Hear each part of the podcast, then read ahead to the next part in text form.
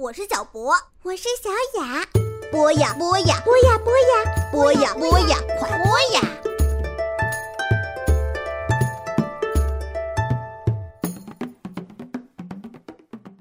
小朋友们，欢迎来到播呀 FM。下面请小朋友们收听由卫东为您播讲的《圣诞颂歌》，作者是查尔斯·狄更斯。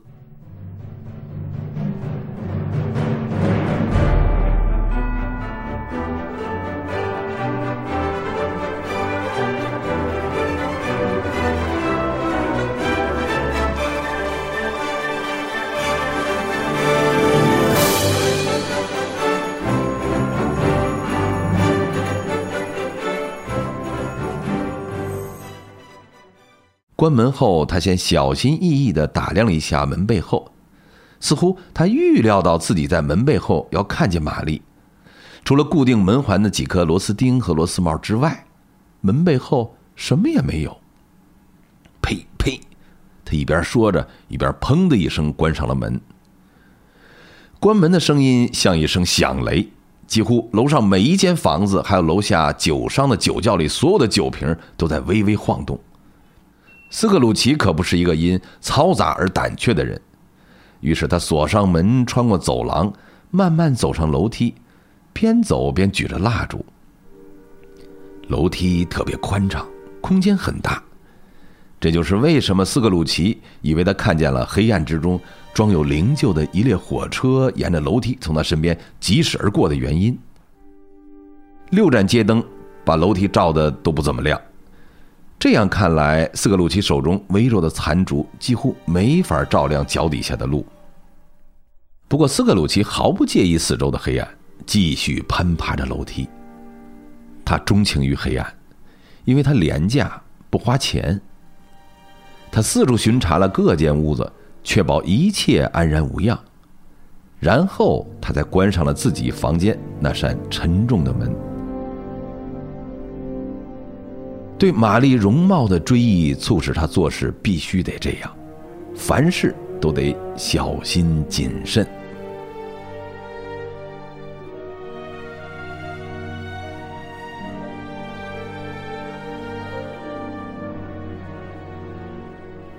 起居室、卧室和柴房正常依旧，桌子底下没人，沙发底下也没人，壁炉燃烧着，火光微弱。勺子和锅都放的好好的，一小碗燕麦粥放在桌子上，床底下也没人，衣柜里也没人，浴袍斜挂在墙上，里面也没有裹藏着什么人，一切正常如初。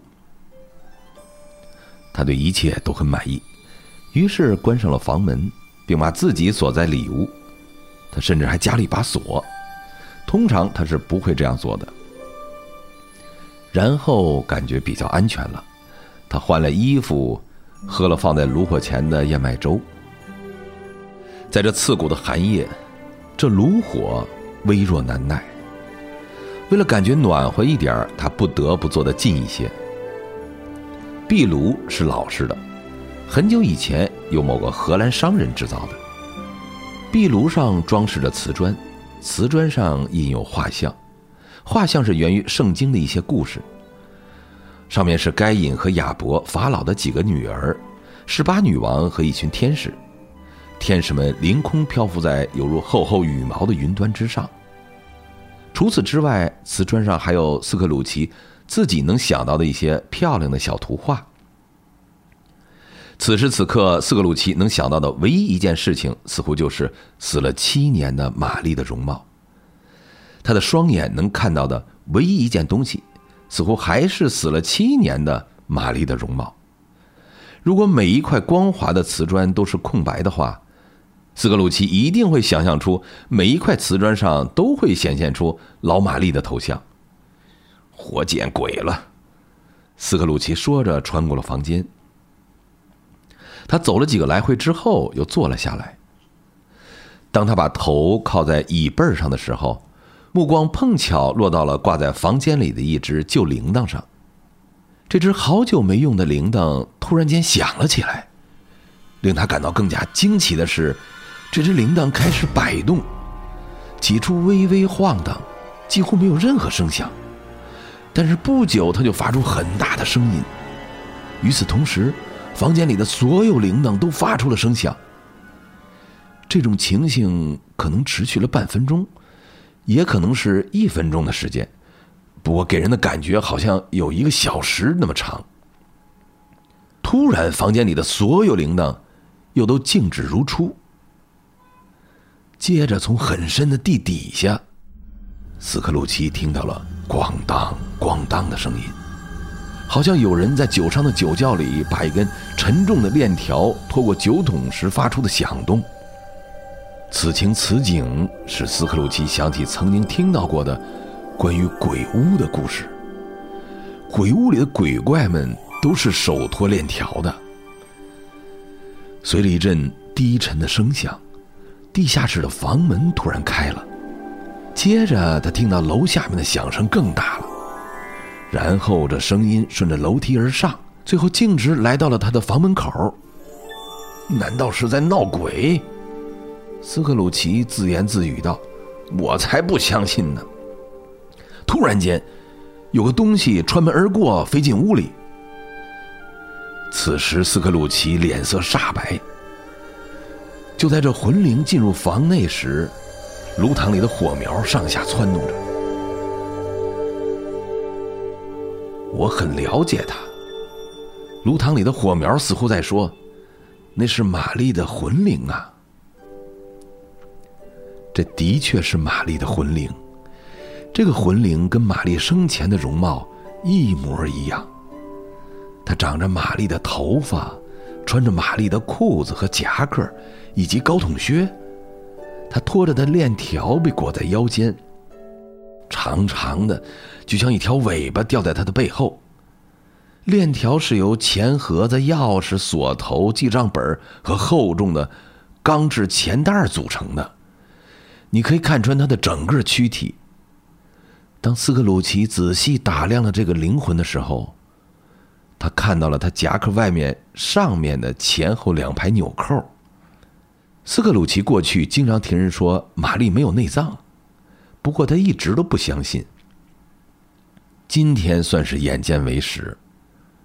不可能的，即便是现在事实摆在面前，斯克鲁奇也绝不相信。即便是斯克鲁奇注目凝视这个魂灵，看见他此刻就站在自己面前。他仍然难以相信，尽管他感觉到一种僵死、冰冷的眼神所带来的阵阵寒意，他依旧不相信。他三番五次紧闭双眼，起足而待，希望魂灵赶快离开。哎，怎么了？斯克鲁奇说道，语气像往常一样冷漠而刻薄。你来找我干嘛？有好多事呢。是玛丽的声音，毫无疑问。你是谁？应该问我曾经是谁吧？是玛丽的声音在回答。那么你过去是谁？斯克鲁奇提高了嗓门，又问道。就一个魂灵而言，你很怪异呀。然而，斯克鲁奇又怎么会知道呢？这是他遭遇的第一个魂灵啊！我生前曾是你的搭档雅各布·玛丽，那个魂灵说道。你你能你能坐下来吗？斯克鲁奇充满疑虑的问道。可以，那个魂灵回答道。那那就那就坐下吧。斯克鲁奇问这个问题的时候，还不知道这魂灵是否真的可以坐在椅子上。他感觉一旦这魂灵不能在椅子上坐下来，他会感到很尴尬，同时还得不停的解释。不过此时魂灵已经坐在了壁炉对面的椅子上，这架势好像他习以为常似的。你不相信我？那个魂灵接着问道。我就是不相信你，但你既然能看见我的身影，听到我的声音，而且还能感受到我的存在，那你为什么不相信我呢？我不知道啊。你为什么怀疑自己的知觉呢？因为知知觉会说谎。肚子稍微疼痛，可以使你明白胃里什么东西都没吃。你或许是一块变质的牛肉、变味的芥末、一片腐烂的土豆。你只不过是一个人因为得病而发烧的时候看到的虚无缥缈的东西而已。说实在的，斯克鲁奇通常不会肚子疼的。真实的情况是他想耍个小聪明，设法找一些借口，目的是。他不必老想着眼前的这个魂灵，魂灵使他有一种失魂落魄、惶恐不安的感觉，顿生一股刺骨的寒意。如果他坐在那儿，瞪眼看着那两只纹丝不动的眼睛，他想他会彻底发疯的。更为可怕的事情是，那魂灵如何就能自生寒气？他似乎也能自行生风。即便他坐着一动不动，他的衣服也不停的在飘动，好像脚下生风，吹拂而起所致。你看到这根牙签了吗？斯克鲁奇继续发话，他设法使魂灵不看他，而看其他东西。我看见了，你没看见他。不管你怎么说，我真的在看着他。那好吧，现在你听好了，如果我把这根牙签吞下去，我可能会死掉。然而不会像你这孤魂野鬼，即便是我自寻烦恼、自找苦吃，也不会去烦扰别人。你个十足的骗子！我告诉你，你是一个彻头彻尾的大骗子。这时，魂灵惊恐万分的大叫起来，晃动着他的链条，发出震耳欲聋、阴森恐怖的声音。而斯格鲁奇则被吓得紧紧地把住椅子，以防自己晕倒。接着，魂灵开始脱掉他绑扎的裹布，好像裹在身上有点热似的。突然间，他低着的下巴掉落到他的胸前。斯克鲁奇吓得双膝跪倒在灵魂脸前，伸出双手：“大慈大悲的主啊，可怕的魂灵啊，你为什么要来找我的麻烦呢？”庸俗之辈，你现在到底信不信我？我信，我我一定相信。不过这些魂灵为什么要到人世间游走呢？他们他们为什么偏偏要来找我呢？所有的人必须要和别人一道走动，游走四面八方，天南地北。如果一个人生前没有走动、游走和学习别人的话，那么他死后就得去做这些，他注定要悲惨的浪迹天涯，目睹他现在没法拥有的一切。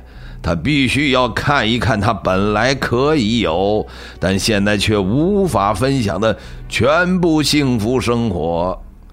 这个灵魂再次大声叫喊着，用他那影影绰绰的双手使劲晃动着链条，发出振聋发聩的声音。你你你腰间系着链条，斯克鲁奇颤抖的说：“呃，告诉我为什么？我带的链条是我生前亲手做的。”魂灵回答说：“是我自己一节一节、一码一码亲手做的。做这根链条是我自己的选择，戴上它也是我自己的选择。链条的样式。”对你来说很陌生吗？斯克鲁奇颤抖的更厉害了。你你你想知道自己身上所缠的那根结实的链链条有有多重、有多长吗？那魂灵说道：“自从我七年前死了以后，至今我的链条没有任何变动。你的链条和我的一模一样。”而且比我的要长得多。斯克鲁奇环顾四周，他希望看到缠系在自己身上或者在屋子里某处的一根链条，但他什么也没有看见。雅各布，他几乎哀求着说：“呃，老朋友雅各布·玛丽，请跟我多说一些吧，呃，说些能安慰我的话吧，我我亲爱的雅各布。”我没什么好讲的，其他的魂灵拥有慰藉的话语，因为他们生活都比我幸福愉快的多。我也不能把我想告诉你的话全部说出来，我不能歇息，不能停留，更不能居住在某一个地方。生前我到过最远的地方，莫过于我的家或者咱俩的办公室，所以现在我得不停歇的长途跋涉，到更多更远的地方去。平时每当斯克鲁奇开始思考问题的时候，他就不自觉的把双手放在自己的裤兜里，而这时候他只能依旧双膝跪倒。内心深处思量着这灵魂所讲的每一句话。你你你过去一直都走得很慢吧？斯克鲁奇问道。说话的语气像一名商人，不过声音中多了少许胆怯的味道，少了一些平日的骄纵和刻薄。慢。魂灵再次说道。那那那你已经死了七年之久了，竟然到现在还没有完成你你的行程啊！整个行程自始至终都没有片刻的歇息和停留，也没有一丝的消停和安宁。我一直备受悔恨和遗憾的煎熬。你你你游走的特别快吗？就像插上风的翅膀。这这这么说，七年间你一定到过很多地方了。一听到这话，那魂灵顿时大发雷霆，不停的摇晃着他的链条，发出雷鸣般的声响，声如洪钟，震耳欲聋。斯克鲁奇怀疑，在这夜深人静的时候弄出这么大的动静，警察或许会来把这可怕的魂灵拘捕并带走。哦，是的，我已经去过许多地方了。魂灵再次狂呼乱叫道：“在整个游走的过程中，我一直带着这些可恶的链条。假如活着的人能知道，在他们死后得等多久才能找到安宁和太平，在这儿我就告诉你吧，我已经错过了许多许多难得的机会。”我浪费了我有生之年许许多多的美好时光，不过那都是我自己的选择。现在我只能自作自受，独饮苦酒了。可是，可是你生前一直是个精明的生意人呢，雅各布。斯克鲁奇说着，心里开始琢磨着，他是否会像玛丽本人一样呢？生意。这魂灵又开始大呼小叫开了，同时不停的摇晃着双手。我的生意本应是为全人类而做的，助人为乐，积善行德，慈悲为怀，关爱仁慈，同情怜悯才是我的生意。我为咱们公司所赚的那些钱，只不过是我的生意中微不足道的一小部分罢了。魂灵面对链条，再次高高举起了它。仿佛这链条是他自己所受的一切痛苦和悔恨的根源，然后他又重重的将链条猛地摔在地上。每年的这个时候，我痛苦至极。为什么我穿行于拥挤的人群，却从来也看不到他们的容颜？为什么我从来都不曾想过去帮助那些需要帮助的人呢？为什么我对别人的困难和问题都视而不见呢？斯克鲁奇被魂灵所说的话弄得心烦意乱，他感觉整个身子像筛糠一样剧烈的颤抖着，他简直不敢正视那魂灵的脸。听我说，魂灵大喊道：“我的时间不多了，我我听着呢。”斯克鲁奇几乎哭求道。不不不过，请不要对我太苛刻，千万不要伤害我，雅各布，算我求你了。我不会告诉你为什么今晚你会看见我。”魂灵说道。“说真的，我曾经一直坐在你的近旁，观察过你好多次了，不过你却一点儿也看不到我。”这种所谓的关心不会让斯克鲁奇感到轻松愉快的，相反，斯克鲁奇比刚才抖得更厉害了，不停地擦拭着前额上渗出的冷汗。通常我不喜欢隐身，这是我惩罚中的一部分。今天晚上我来这儿是要警告你，你还有机会和希望来摆脱我所遭受的厄运。艾比尼泽。我今晚专程来这儿，就是告诉你这个机会和希望的。你一直都是我的好朋友啊，谢谢谢你。你将会遭到三个魂灵的造访。斯克鲁奇耷拉着脸，他还是不敢用正眼去瞧那魂灵的脸。那难道这就是你所描述的机会和希望吗，雅各布？是的。我我我我想，我宁愿不要这样的机会和希望。如果他们不来造访你的话，你将不会再有希望。魂灵警告说：“你将会像我一样，明天钟表敲响一点钟的时候，希望第一个魂灵会来造访你。我就不能同时拜见他们三个，并把这件事情给了结吗，雅各布？”斯克鲁奇用颤抖商量的口气说道：“后天晚上同一时刻，希望第二个魂灵会来造访你。大后天晚上，当十二点的钟声敲完最后一下的时候，第三个魂灵就会到来。你将永远不会再看到我，但你一定要牢记我所警告你的这一切。如果你想自救的话。”这些能帮助到你。当魂灵说这些话的时候，他从桌子上拿起他的裹布，像原先那样缠在头上。当魂灵把他掉落的下巴放回原位的时候，他满嘴的牙齿相互磕碰，发出咔嗒咔嗒的声响。斯克鲁奇又一次慢慢的抬起头，正好看见那魂灵直挺挺的站在他的面前。把那根链条缠绕在他的双臂上。魂灵离开斯克鲁奇，朝他的背后走去。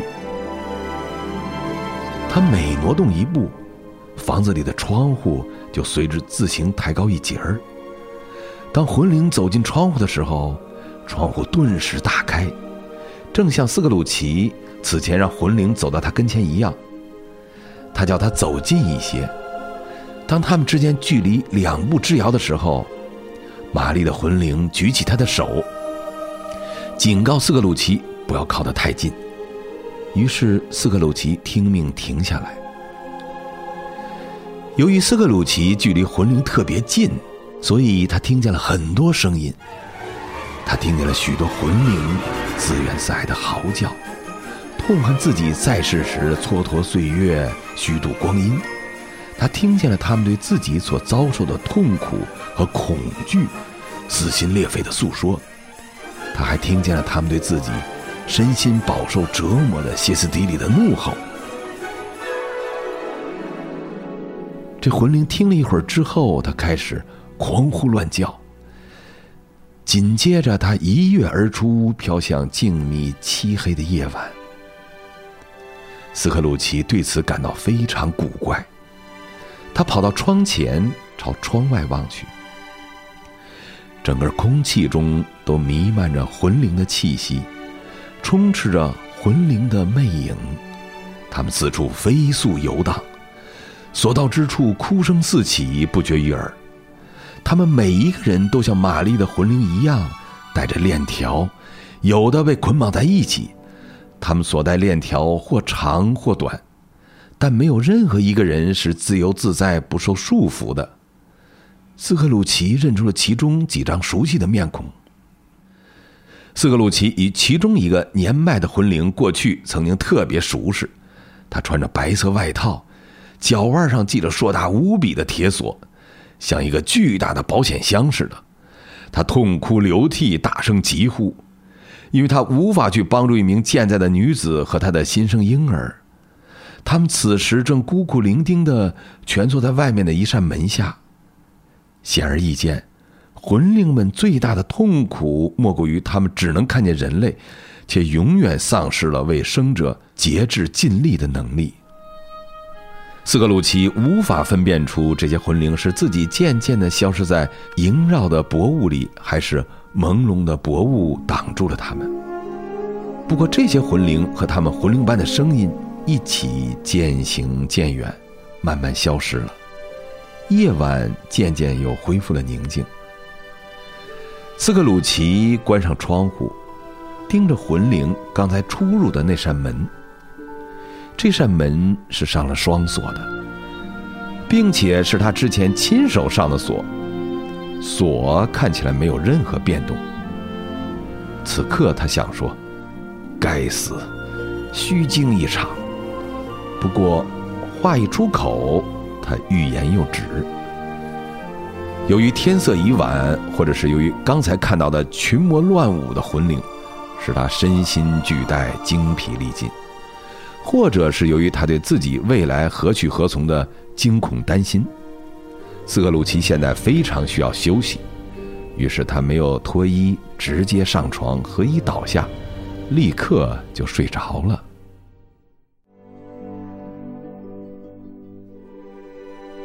今天的故事先讲到这儿，欢迎你下次继续收听《圣诞颂歌》。